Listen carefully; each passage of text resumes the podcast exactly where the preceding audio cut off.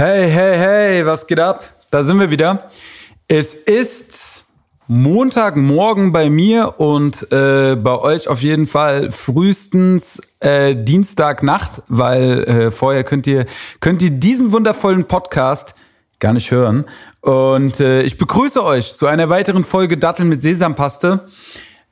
Ich sitze hier zu Hause, habe diesmal eine Folge alleine wieder und äh, bin ja so ein bisschen am, am Rekapitulieren, oder rekapitulieren ist das das richtige Wort, auf jeden Fall am Zurückblicken auf so meine alten Alben und meine alte Mucke und habe mich in der heutigen Folge dazu entschlossen, beziehungsweise auch einfach aus chronologischen Sinn, dass es um das Album Solange es schlägt eins geht, was bis dato eins der wichtigsten Alben meiner Karriere ist und war und deswegen habe ich dazu einiges zu erzählen.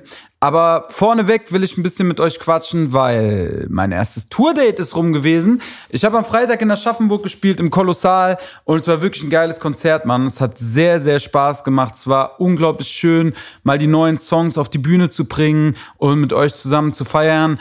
Und äh, ich hatte das Gefühl, am Anfang waren die Leute noch so ein bisschen verhalten, aber so ab der Mitte haben wir es komplett an uns gerissen und es war wieder üblicher FVN-Abriss äh, mit Pogo und äh, allem, was dazugehört.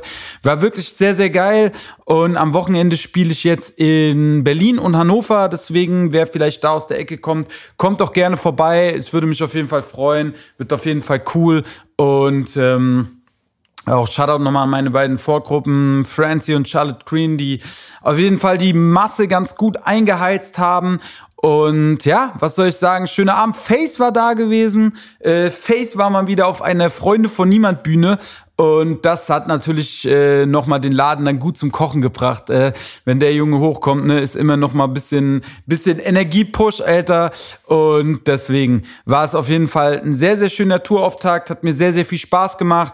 Und äh, ich habe das restliche Wochenende jetzt Samstag locker in der Stadt verbracht und am Sonntag war ich gestern nochmal bei der Eintracht gewesen, die sich leider nur mit einem traurigen 1-1 irgendwie äh, retten konnte. War jetzt auch nicht so das spannendste Spiel, fand ich. Also ein bisschen langweilig. Aber auf jeden Fall, jetzt geht's weiter und äh, ich habe noch eine kleine Ankündigung und zwar ist die lang ersehnte Kinokarte, also das Mixtape, was Face und ich 2010 äh, gemacht haben, mittlerweile auf Spotify zu finden. Wir haben uns beide darauf geeinigt, dass wir das irgendwie hochjagen wollen. Ich habe mich relativ lange dagegen gewehrt, weil ich gesagt habe, na ja, die Musik ist halt so alt, aber auf der anderen Seite, die Leute hören es ja trotzdem noch und äh, wer es nicht hören mag, der muss es auch nicht hören. Aber wer es hören mag, der kann das gute Schmuckstück jetzt digital finden, also bei Spotify, bei Apple Music oder äh, auch bei iTunes kaufen oder wie auch immer, wo ihr halt digital Musik hört.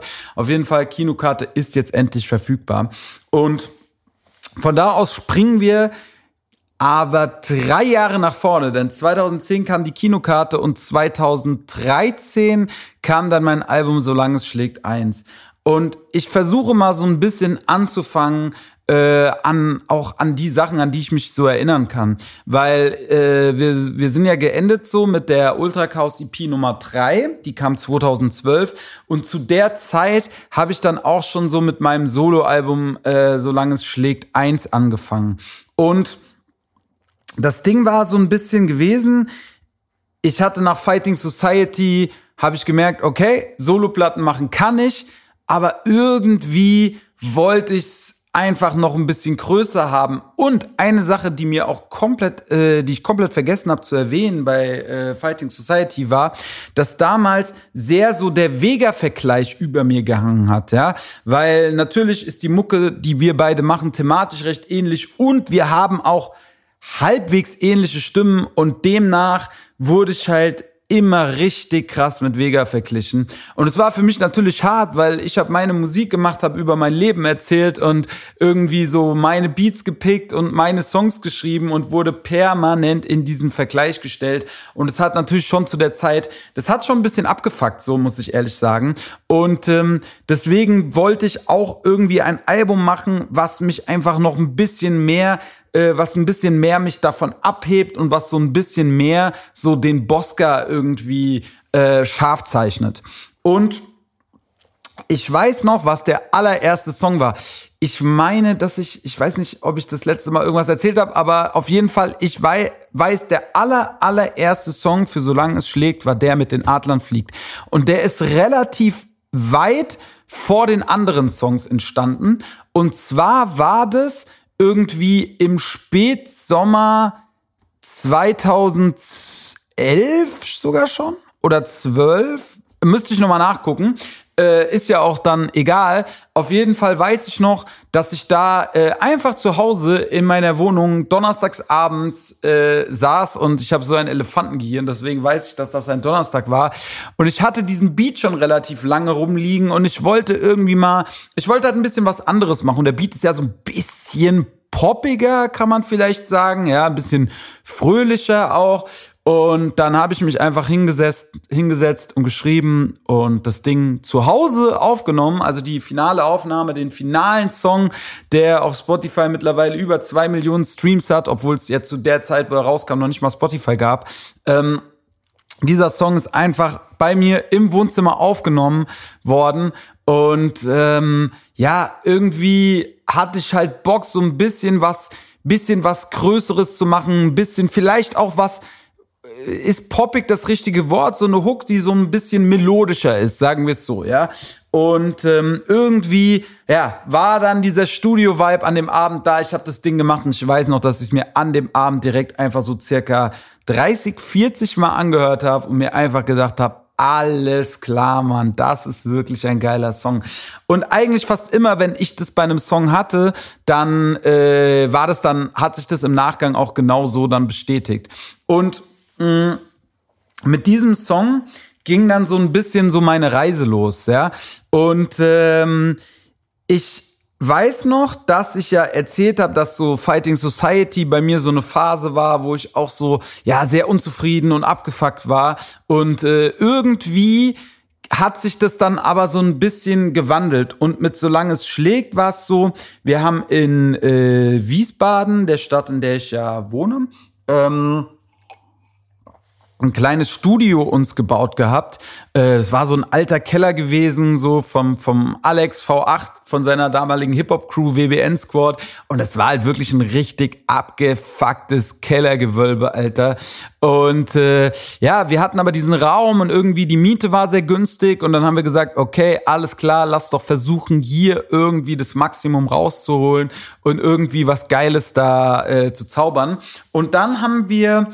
Ähm, halt angefangen, da ja alles rauszureißen, was da irgendwie drin war und so einen Raum einen Raum gebaut, also wirklich so mit mit äh, mit Holzverkleidung und Holzbalken, dass wir halt irgendwie Wände ziehen konnten, ja, die wir dann auch tapezieren konnten und so. Und ich weiß noch, das war auch ein Projekt, das hat sich über eineinhalb Jahre oder vielleicht sogar zwei Jahre gezogen. Äh, damals mit zwei Kollegen, dem Thorsten Lars, die haben mir da geholfen. Der eine ist so ein bisschen mehr aus der aus der äh, Innen also Innen-Trockenbau äh, Geschichte und der Lars halt Elektriker, weil wir auch die komplette Elektrik natürlich da machen mussten, Steckdosen, alles, ja. Und äh, es war auf jeden Fall ein Riesenprojekt. Die Jungs haben mir da immer geholfen. Wir sind jeden Freitag halt dann da ins Studio und haben da weitergebaut. Und wir haben das dann irgendwann Anfang 2013 dann fertig gehabt. Und das war dann für mich so auch der Startschuss irgendwie.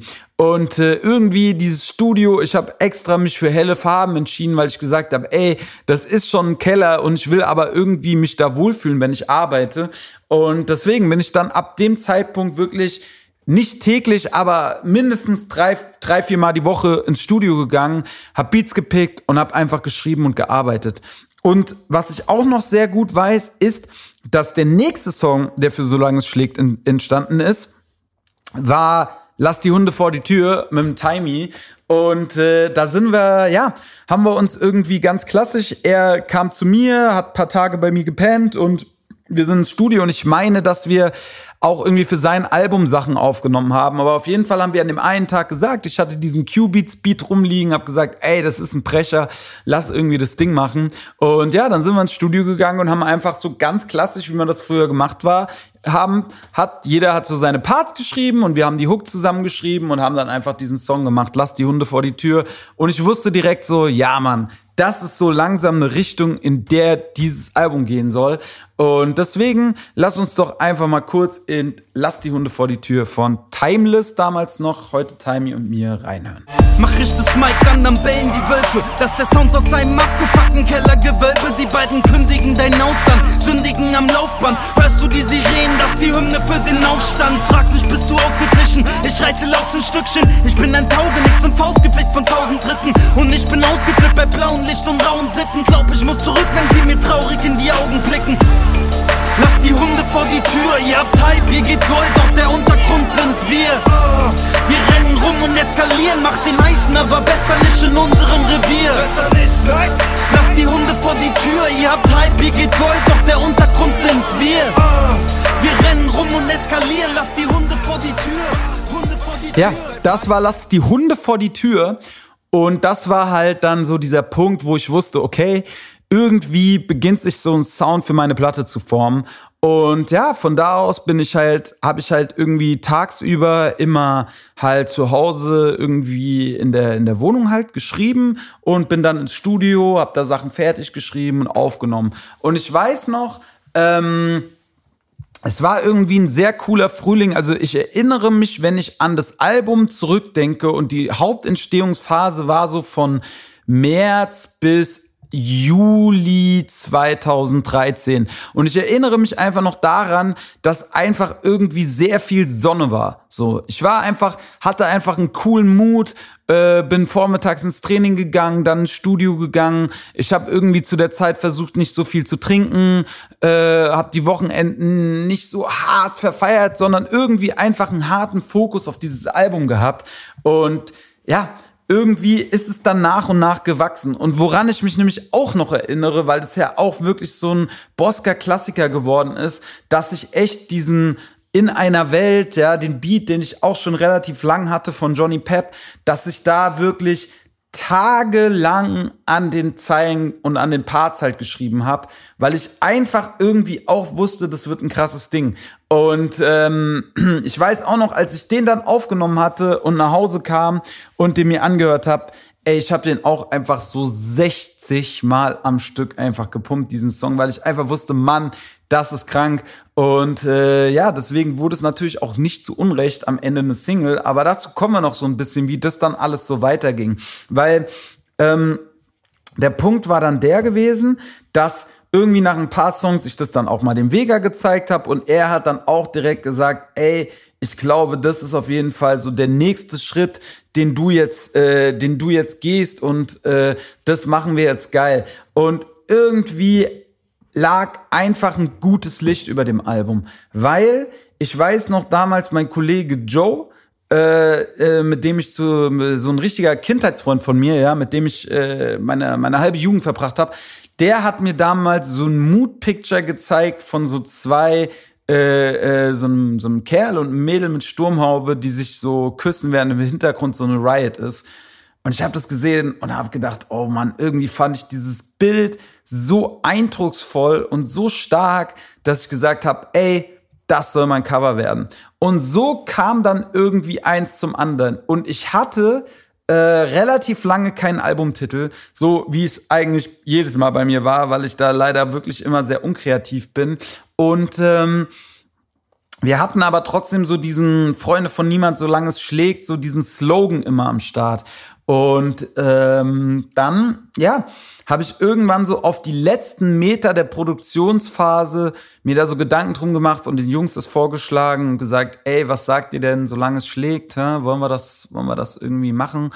Und äh, ja, alle haben es dann direkt gefeiert und als dann wir das Foto geschossen haben und ey, das haben wir damals beim Robin Heller, dem damaligen Fotograf, äh, irgendwie bei ihm zu Hause einfach ganz auf einfach äh, mit äh, irgendwie im Hintergrund äh, mit was war einfach mit Pappe abgehangen so ganz sporadisch älter haben wir da dieses äh, dieses Foto geschossen und er hat halt dann den Hintergrund dann hinterher reingefotoshoppt und so mit einer Darstellerin äh, oder einem, ja, ja, Model kann man ja sagen, ne, so die so ein bisschen das Gesicht erfüllt hat, was ich haben wollte. Äh, schönen Gruß an die Dame. Ich habe leider den Namen schon wieder vergessen, weil mein Namensgedächtnis so schlecht ist, aber sie hatte mir letztens nochmal bei Insta geschrieben, weil ja zehnjähriges war zu dem Album dieses Jahr. Und dazu kommen wir aber auch noch, weil ich da auch noch äh, irgendwie so eins, zwei kleine äh, Spezialideen für habe. Und ähm, ja, so ist dann halt dieses ganze Produkt entstanden. Und ich weiß noch auch, als wir dann damit rausgegangen sind, also beziehungsweise damals war das ja dann der erste Facebook-Post und ihr könnt jetzt es vorbestellen und ey, direkt die Vorbestellungen sind eingeprasselt. Die Leute haben es so gefeiert, Alter. Und ich hatte wirklich das erste Mal in meiner Karriere das Gefühl, hier findet zumindest so ein kleiner FVN-interner Hype statt. Und ja, ich kann auf jeden Fall sagen, dass sich das gut angefühlt hat. Dann jedoch, äh, ja, war natürlich das Ding irgendwann erstes Single. Zu der Zeit war es ja noch nicht so, dass es wie bei Spotify halt äh, einfach die, die, die Singles dann direkt digital zur Verfügung waren, sondern man hat einfach den Song auf YouTube hochgeladen. Man konnte den dann auch gar nicht bei iTunes kaufen. Das konnte man dann irgendwann später, glaube ich, machen, aber dann musste man das immer irgendwie so acht Wochen vorher entscheiden. Und wir waren dann da halt immer so äh, auf der spontanen Seite und demnach hat man einfach mit dem Video entschieden, wann der Song online kommt. Und dann gab es aber auch keine andere Variante, diesen Song zu hören, als bei YouTube. Und ähm, wir haben dann da das Video gedreht und ich habe das ja, glaube ich, schon mal erzählt. Wir sind dann da in die sächsische Schweiz und haben da auch echt ein bisschen Geld in die Hand genommen, halt für Übernachtung und Zeugmieten und keine Ahnung. Sind dann dahin gefahren, ja, und äh, sind morgens früh um 4 Uhr aufgestanden und das ist für mich echt die absolute Hölle. Ja. Das ist absolut nicht meine Uhrzeit. Sind dann da an diese Bastei hochgefahren, also an den Drehort, den ihr dann am Ende im Video seht. Und wir wollten eigentlich den ganzen Tag da drehen, weil es da so viele geile Spots gab. Und ja, nach original 20 Minuten kam Parkwächter, haben gefragt, was wir hier machen. Und wo unsere Drehgenehmigung ist, hatten wir natürlich alles nicht. Und damit war Feierabend. So standen wir also mitten in Sachsen, hatten überhaupt gar keine Ahnung, wo wir, wo wir hier sind und was es hier an Möglichkeiten noch gibt. Und überall war einfach nur Wald. Und die einzige Sache war noch, dass wir halt in so einer Falknerei übernachtet haben, um dann da halt so in Anführungszeichen Adlerszenen zu drehen, die dann am Ende natürlich einfach ein Falke war, ja. Und ey, Katastrophe. Ja. Wir hatten dann dieses Video und äh, dann hat der Robin auch leider noch relativ lange gedauert, gebraucht für den Schnitt. Dann kam der erste Schnitt und dann war so, ey, das ist einfach zu wenig, so können wir das nicht machen. Dann mussten wir auch noch mal nachdrehen. So paar Szenen mit so Jungs von mir, wo wir dann auch an der Tanke waren und keine Ahnung. Also es war wirklich so, so der, der, das, der gute Stern, der über diesem Album stand, äh, ist so ein bisschen verdunkelt bei diesem Video. Und irgendwann kam das Ding raus. Und das kann ich euch auch nochmal erzählen. Ne? Zu der Zeit war es natürlich so, ich habe ja mit Musik noch fast gar kein Geld verdient und ich habe halt so ein bisschen diese Mixing-Geschichten gemacht, ja, und habe damals, glaube ich, einen Label-Sampler von uns gemischt und Busy-Album und äh, ich weiß gar nicht, was noch vor meinem Album kam. Ich glaube, Liquid-Album und so. Aber es war halt immer so, war halt immer so ein bisschen Kleinkram und demnach bin ich halt dann auch noch ein bisschen buckeln gegangen. Und zu der Zeit habe ich dann manchmal Messebau gemacht, also einfach stumpf irgendwelche Messewände aufstellen. Ja, richtiger Scheißjob ist es. Und ich war eine Woche in Freising, glaube ich, war das gewesen. Also irgendwo in der Nähe von München, da war Messe und äh, wir haben dann da eine Woche lang Messebau gemacht und es war halt natürlich wirklich ätzend. Ich hatte so einen kettenrauchenden Zimmernachbar, der die ganze Zeit ein asozialen Raucherhusten hatte und komplett hyperaktiv und nervig war und es war wirklich einfach alles wild und an diesem, ich weiß nicht, ob das ein Mittwoch oder ein Donnerstag war, auf jeden Fall in dieser Woche ist dann halt einfach äh, der mit den Adlern fliegt rausgekommen, ja. Und ich sitz da einfach in meinem Messehotel, ja, hab den ganzen Tag gearbeitet und hab dann da bei YouTube auf Online gedrückt und die ersten Resonanzen kamen rein. Und das war irgendwie halt schon crazy, ne? Weil auf der einen Seite war ich einfach der dumme Messearbeiter, der die Wände gestellt hat, und auf der anderen Seite hat sich bei YouTube halt einfach so ein bisschen äh, ne, ne Stimmung um mich entwickelt, ja. Und ich weiß auch noch, dass obwohl der Song, der mit den Adlern fliegt, so ein harter Clash Classic geworden ist mit den Jahren, dass damals die Kommentare dazu teils nicht nur positiv waren, weil es halt eben etwas poppiger, etwas angesungener war und das war ja für die Leute damals äh, ein Grauen. Nichtsdestotrotz ähm, ist das Ding dann irgendwie cool angelaufen und äh, man hat direkt auch an den Verkaufszahlen gemerkt, so ja, die Leute haben nach wie vor Bock. Und äh, ja, so ging das dann, ging das dann weiter mit der Promophase. Ich weiß nicht mehr genau. Ich glaube, die zweite Single war dann irgendwie mit, mit Timey, lass die Hunde vor die Tür. Das Video habe ich dann leider mit den Jahren irgendwann offline nehmen müssen, weil es mir einfach überhaupt nicht mehr gefallen hat. Ja. Äh, kein, kein Disrespekt an, an Joe, der das damals gedreht hat, auch wirklich, ich liebe, ich liebe ihn und äh, auch eine Menge seiner Arbeiten, aber wir haben damals irgendwie nicht einen Nenner gefunden, weil ich weiß noch, zu der Zeit kamen damals die ersten Genetik-Videos und das war alles sehr rough gefilmt und aus der Hand und irgendwie so viel Action und Bewegungen. Er wollte halt so ein sehr, äh, wie, wie sagt man, so sehr cinematisch gefilmt und wenig Kamerabewegung und irgendwie hat das halt zu dem Song einfach nicht so gepasst und äh, ja, das Video war dann leider einfach nicht so richtig geil und ähm, nichtsdestotrotz die Leute haben es gefeiert, der Song war ja auch geil. Und so ging halt so die, die, die, die Probephase irgendwie weiter. Und ähm, was dann halt so der nächste krasse Eckpunkt für mich war, war, und ich bin jetzt natürlich ein bisschen gesprungen, weil mh, zwischenzeitlich ist natürlich auch das Album noch fertig geworden.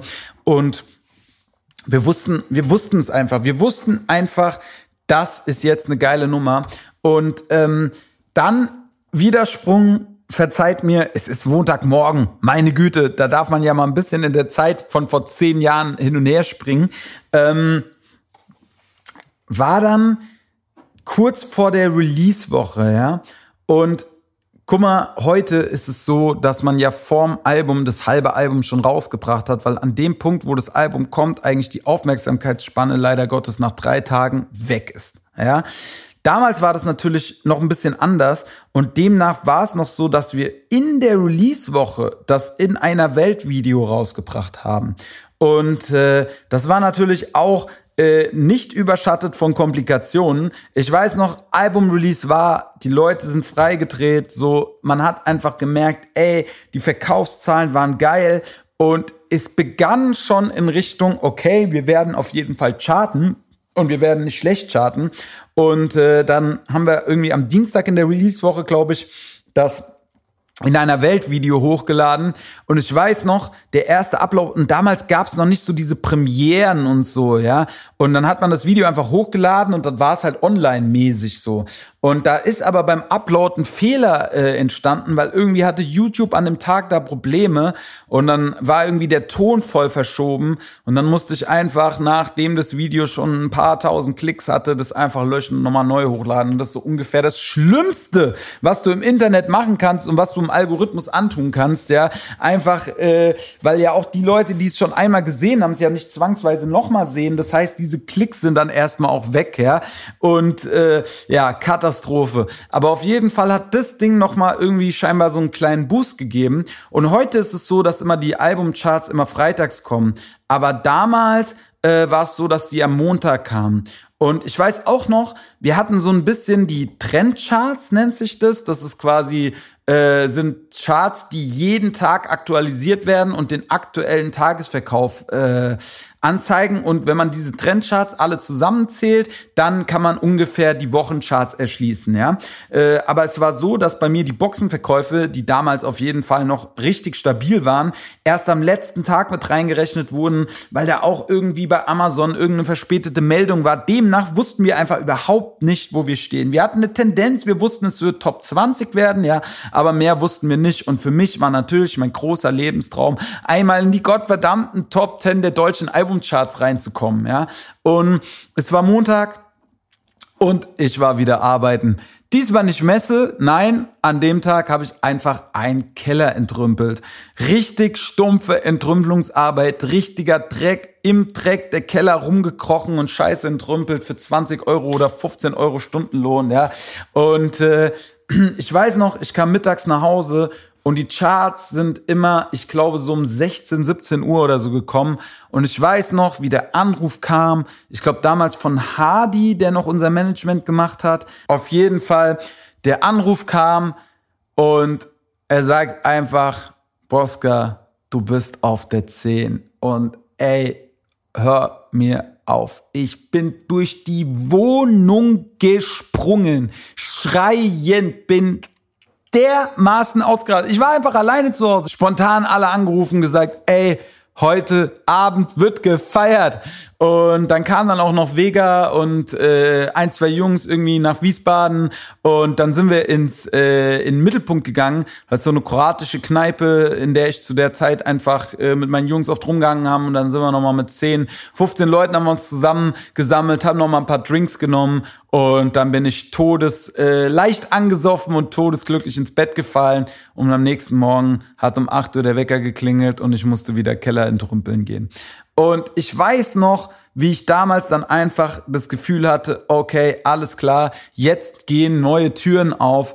Und die ganze Wahrheit war leider die, so ist es nicht. Man denkt sich, okay, ich bin jetzt Top 10, die Welt kommt jetzt auf mich zu und äh, ist am Start, aber äh, leider Gottes äh, war das dann ein Trugschluss. Und es hat sich dann erstmal gar nicht so viel verändert. Äh, was natürlich schön war, so die ersten Auszahlungen kamen. Ich habe so ein bisschen Kohle mit dem Album dann endlich mal verdient. Und was auch noch krass war, und dazu komme ich gleich, bevor wir nochmal in einen meiner Lieblingssongs von Solange es schlägt eins reinhören, äh, war es nämlich dann so, dass ich auf Tour gehen konnte. Und dazu will ich auch ein bisschen was erzählen, weil das einfach für mich einfach damals ganz besonders war. Aber vorher hören wir noch äh, in einen meiner heute immer noch Lieblingssongs von Solange es schlägt eins rein, und zwar Schreis in die Welt.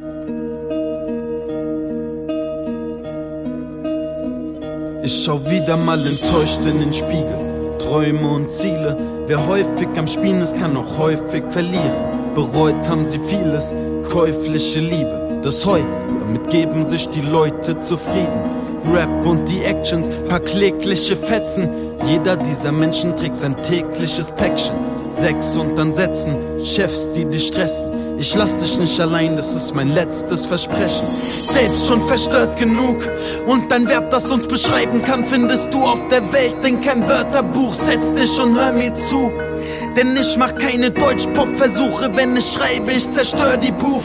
Ich versuche nur die Dinge wieder grad zu rücken. Wir wollen keine Stories mehr, wir wollen die Wahrheit wissen. Sie sagen mal doch nicht den Teufel an die Wand, ihr habt das Ziel doch schon erreicht, denn diese Leute haben Angst. Angst. Das war Schreiße die Welt von Solange es schlägt eins. Und ja, auf jeden Fall weiß ich noch, okay, alles klar, wir schicken den Bosca auf Tour. Das war damals so äh, die Idee und die Vorstellung. Und ich weiß noch, wie nervös ich war. Ich mir einfach gedacht habe, ey, ich kleines Pisskind hier mit meinem mit meinem äh, kleinen Charterfolg, aber irgendwie ohne groß äh, großen Indust industriellen Support oder ohne großen Features oder sonst was. Ich muss jetzt hier in Deutschland irgendwelche Tickets verkaufen. Aber irgendwie ist es ganz gut angelaufen und ich habe dann da in jeder Stadt so meine 100, 200 Tickets verkauft und für mich war das natürlich unfassbar, ne? so mit meinem Standing und so, ja, äh, das einfach zu erreichen. Und ich weiß noch, wir waren so eine geile Tourcrew auch. Ich war so mit Alex und dann so ein paar älteren Jungs aus Wiesbaden, Savage, Arash und, äh, und Mark und so weiter, so alles so gute 35-jährige Klötze, Alter, äh, die dann auch gesagt haben, ey, wir machen uns, mieten uns selber Neuner und wir kommen mit, wir haben Bock drauf, ja. Und äh, der Zero ist damals noch mitgefahren. Born war damals Vorgruppe. Und irgendwie waren wir einfach eine geile Crew. Vega war bei vielen Dates dann auch dabei. Und so haben wir dann, so konnte ich dann irgendwie das erste Mal in meinem Leben eine eigene Tour spielen. Hab dann auch das erste Mal einfach ein bisschen mehr Kohle verdient. Und hab mich einfach gefühlt wie Gott in Frankreich. Und irgendwie, ja, hat es für mich einfach eine Menge verändert, weil es mir einfach gezeigt hat, dass ich, wenn ich hart an was arbeite und an etwas glaube und irgendwie eine Menge dafür auch tue, dass damit irgendwie neue Türen aufgehen können, ja.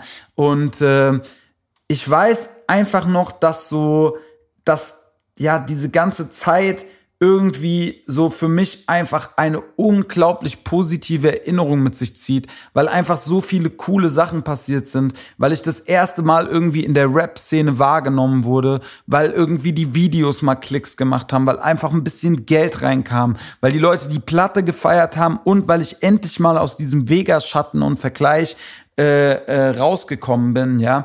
Und deswegen war das einfach für mich das Album, was, glaube ich, mich so am, am weitesten einfach nach vorne geworfen hat. Ja? Und es ist halt immer so crazy, weil ich mache ja nie ein Album anders als das andere. Ich gehe immer hin und mache einfach Musik und wenn ich sie gut finde, bringe ich sie raus. Aber manchmal schafft man es irgendwie mit der eigenen Welle von dem, was man feiert, die Welle der Leute und dem, was sie feiern, zu erreichen. Und das haben wir irgendwie damals mit dieser Platte geil hingekriegt. Und ähm, auch wenn ich, wie ich es ja schon oft gesagt habe, damals für meine Verhältnisse oder für das, wie ich es heute feier, viel zu hoch gerappt habe und viel zu sehr rumgebrüllt habe, ja, ist es trotzdem noch so, dass ich diesen Vibe und das Album und gerade die Beats da drauf mir einfach heute noch voll gut geben kann, was auch der Grund ist, warum ich ja noch einige Songs davon noch live spiele, ne? Und ähm, irgendwie ist es halt so, dass ich mich oft danach sehne, weil es gab danach auch noch Alben, die auch echt geile Entstehungsphasen hatten und äh, die wirklich für mich im Rückblick halt sehr positiv besetzt sind. Aber es gab auch Alben und dazu kommen wir natürlich auch, die sehr negativ besetzt waren, ja, und wo einfach man brutal viel gemacht hat, aber irgendwie nie das Gefühl hat, dass irgendwie was nach vorne geht oder sich irgendwas entwickelt. Und äh, deswegen muss ich einfach sagen, ich blicke einfach mit wirklich einem absolut lachenden Album auf diese Zeit zurück und bin unfassbar dankbar, dass ich das so erleben konnte, ja. Und dass ich so einen geilen Sommer hatte, in dem einfach so viele coole Sachen passiert sind und in dem ich einfach irgendwie mit dieser Musik wachsen konnte und mit diesem Album wachsen konnten. Und ich glaube, es gibt nicht einen FON-Fan, der nicht, solange es schlägt, eins gehört hat und eigentlich es auch gefeiert hat. Ja? Äh, so, das ist einfach, ja, manchmal hat man halt diese Klassiker und äh, ich gucke jetzt hier einfach gerade noch mal so ein bisschen durch diese Tracklist, um einfach ähm, euch so ein bisschen was zu diesen einzelnen Songs zu erzählen. Intro war, äh, ja, ich versuche mich dann immer so ein bisschen, bisschen kurz zu halten bei Songs, wo jetzt keine große Story zu war. Intro war so einer der letzten Songs, die ich so geschrieben habe, weil ich wollte einfach ein geiles Intro haben. Ich hatte relativ lange ein anderes, das war aber damals nicht so nice gewesen. Und ähm, deswegen habe ich dann ganz am Ende mir von Q-Beats nochmal Beats schicken lassen und die haben dann den Beat gemacht und der wurde dann, lasst die Hunde vor die Tür, habe ich euch ja vorhin erzählt. In einer Welt auch. Wieder unterwegs, war auch richtig cool. Da war ich äh, beim beim Vega gewesen. Da sind wir bei unserem Kumpel Wagner zusammen ins Fitnessstudio gegangen, haben schön vormittags trainiert. Das war auch eine Phase, wo wir uns irgendwie äh, versucht haben, gut zu ernähren und viel Sport zu machen und sehr fit waren und auch einfach sehr fit in der Birne waren. Und äh, danach sind wir zu ihm ins Studio gegangen, haben ein bisschen Beats durchgehört. Er hat diesen Beat, der eigentlich für sein Album geplant war, ähm, rausgerückt und hat dann diese unfassbare Skizze vorgelegt innerhalb von, und das muss man immer sagen, Vega war damals schon irgendwie so, wenn er einen Flash hatte, war er unfassbar schnell. Also er hat wirklich in einer Stunde den Part und die Hook gehabt. Ich habe dann auch versucht, ein Part zu schreiben, habe aber gemerkt, okay, ich komme da nicht so richtig mit und habe dann danach, glaube ich, drei Parts dann aufgenommen, um dann am Ende den halt äh, äh, zu nehmen, ja.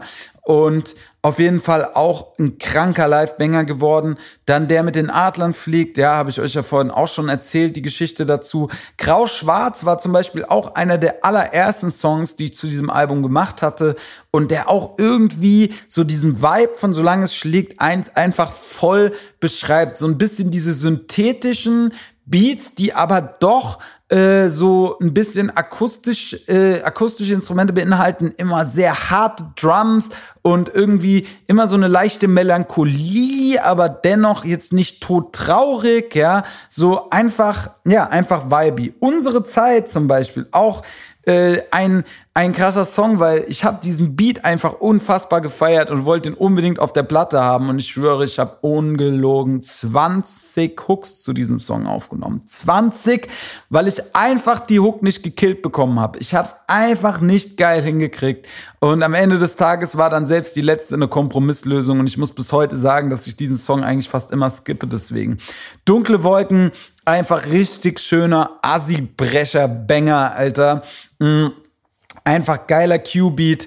Und äh, ja, Schreis in die Welt äh, war auch, ja, einfach ich weiß nicht, ich hatte diesen Beat und der war so von seinem Arrangement sehr ungewöhnlich, weil der Part ging einfach irgendwie zwei Minuten oder was. Und trotzdem war aber am Ende nochmal eine Hook drin.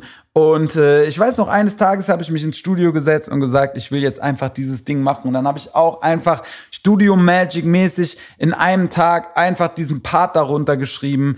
Und ich liebe den einfach bis heute und auch die Hook. Und irgendwie, es hat so, ja, der, der, der Titel sagt einfach alles so. Ich habe es einfach in die Welt geschrien. Letztes Lächeln einer der Songs, die ich heute einfach nicht mehr hören kann, weil mir die Geschichte darum zu traurig ist. Ich will da nicht zu sehr in die Tiefe gehen, weil äh, ja da auch einfach viel Privates dranhängt. Wenn man die Zeilen sich genau anhört, dann kann man sich vielleicht ungefähr denken, worum es geht. Auf jeden Fall eine sehr, sehr traurige Geschichte und ein sehr, sehr trauriger Song, äh, den ich heute einfach wirklich, weil, weil da zu viele negative Erinnerungen hochkommen, einfach leider nicht mehr hören kann. Welche Worte hingegen äh, deutlich positiver, auch einfach ein geiler Q-Beat, einfach so ein bisschen, ich finde diesen Song einfach schön und deswegen hören wir jetzt nochmal kurz rein in welche Worte. Welche Worte muss ich wählen, dass die Lichter wieder scheinen? Welche Worte muss ich wählen, dass ich dich damit erreiche? Meine Worte stehen wie Riesen auf dem Fels, aber welche Worte bringen wieder Frieden auf der Welt? Hä? Welche Worte lassen Lichter wieder scheinen? Welche Worte muss ich wählen, dass ich dich damit erreiche? Meine Worte stehen wie Riesen auf dem Fels, aber welche Worte bringen wieder Frieden auf der Welt? Statt zu reden sind wir wieder immer stumm. Viele Worte, die verließen leider niemals meinen Mund. Suche Worte, die für ewig bleiben. Und Bro, ich erwarte nicht ein Wort, aber ich hoffe auf ein Lebenszeichen. Manche Worte stechen Dornen in die Brust, doch ich bleib ehrlich, denn du weißt doch, viele Worte sind nur Luft. Manche Worte bringen das Gegenteil hervor, doch willst du unten sein mit uns, Bruder, steh zu deinem Wort. Das war welche Worte? Ähm, ja, irgendwie einfach auch in der Musik selbst erklärend. Äh, dann der nächste Song Tunnelblick. Das weiß ich auch, dass das einer der allerersten war und auch einfach bis heute so ein, so ein Klassiker, zu dem ich irgendwann mal einen zweiten Teil machen muss. Und zwar einen, der einfach noch mehr in die Fresse geht, als der es schon ging. Und irgendwie ist dieser Song ja thematisch total crazy, weil die Parts sind ja voll Storytelling und die Hook ist einfach nur Tunnelblick, Abriss. Und ich weiß nicht, irgendwie ist es halt was Besonderes geworden und deswegen liebe ich dieses Ding auch noch heute und mag diesen Beat, der ist irgendwie einfach, ich weiß nicht, da ist auch einfach so dieser, dieser Tunnelblick-Vibe, dieses jeder kennt das, wenn man vielleicht kurz vor einer Action ist oder, oder wenn man auch einfach so diesen bisschen so verfeierten Tunnelblick hat, ne, so es geht ja, gibt ja da glaube ich so in, in beiden Parts so verschiedene, äh, verschiedene Stories, ja, die halt dann am Ende zu diesem Tunnelblick führen und den habe ich damals auch bei einer Show in Wiesbaden das erste Mal live gespielt und ich weiß noch, wie die Leute drauf ausgerastet sind, ja. Und da wusste ich auch auf jeden Fall, das Ding wird auf jeden Fall ein Knaller. Dann haben wir noch das Outro, äh, war damals ein Busy Montana Beat, ja. Da habe ich auch sehr, sehr, sehr lang dran geschrieben und Zeilen geändert, bis ich den endlich aufgenommen habe.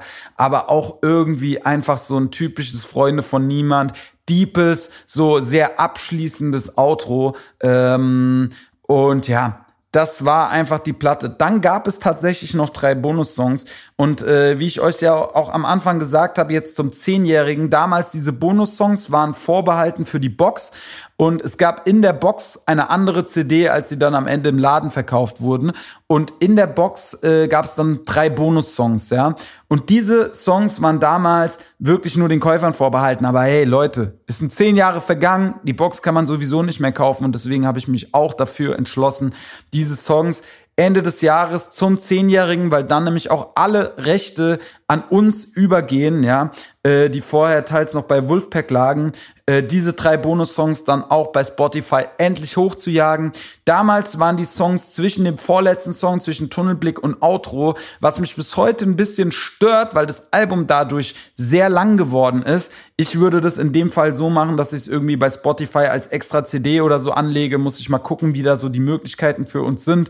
Aber auf jeden Fall, ähm, ja, ist wird das dann auch endlich online kommen und zwar mit äh, dem Song In the Air äh, mit Marcella, der auch äh, lange Zeit so ein richtiger Live-Classic von mir war, den ich zwar jetzt bei der Tour bis jetzt noch nicht spiele, vielleicht haue ich ihn noch rein, weil ich habe jetzt nach der Schaffenburg-Show gemerkt, weil Face wird ja nicht immer dabei sein. Wenn so seine Songs nicht dabei sind, dann wird es vielleicht doch ein bisschen kurz.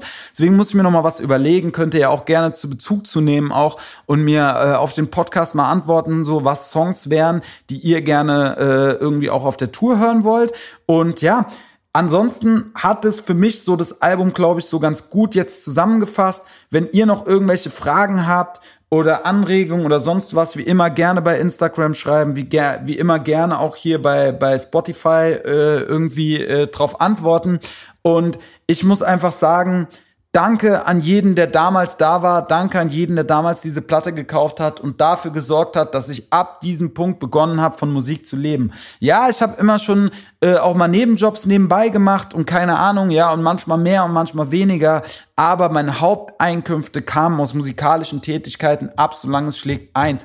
Und das ist jetzt mittlerweile zehn Jahre her und es ist immer noch so. Und ich bin unfassbar dankbar, weil es einfach bedeutet, dass ich montags morgens vor diesem Mikro sitze und einen Podcast mache und mit euch quatschen kann, anstatt im Büro zu sein oder irgendwo auf einer Baustelle oder sonst wo. Und das ist einfach unglaublich. Und auch wenn vielleicht mein Erfolg nie der war oder bis heute nicht der war, wo ich der Meinung bin, dass er hätte sein können, ja. Und auch wenn viele Sachen immer wieder nicht laufen oder, oder schief laufen, ja, ist es dennoch so, dass ich ein Leben führe, was, glaube ich, viele sich nicht erträumen könnten und dass ich einfach so viel Zeit und so viele Möglichkeiten habe. Und das verdanke ich Schritten und Alben wie diesem.